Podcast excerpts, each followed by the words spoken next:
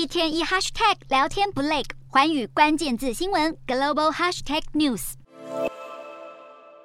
军人背起装备前往指定地点准备战斗。高加索国家亚美尼亚和亚塞拜然再度爆发边境冲突。亚美尼亚总理表示，至少有四十九名军人不幸丧命。亚美尼亚政府指控亚塞拜然试图进犯边境，还动用火炮、无人机以及大口径武器攻击亚美尼亚六处军事阵地。不过亚塞拜然坚决否认主动发动攻势，还强调是亚美尼亚挑衅在先。亚美尼亚和亚塞拜然陷入紧张冲突长达数十年，而双方导火线就在于边境的纳卡地区，这里被国际承认是亚塞拜然的一部分，但居民大多数是亚美尼亚裔，因此经常爆发冲突。对此，美俄两国意见一致，认为亚塞拜然和亚美尼亚必须想办法结束冲突，坐下来谈。俄罗斯与亚美尼亚是军事结盟关系的盟友，但俄国也与亚塞拜然保有密切的友好关系，因此并没有将最新的冲突归咎于何方，而是积极居中协调，希望成功化解两国争端。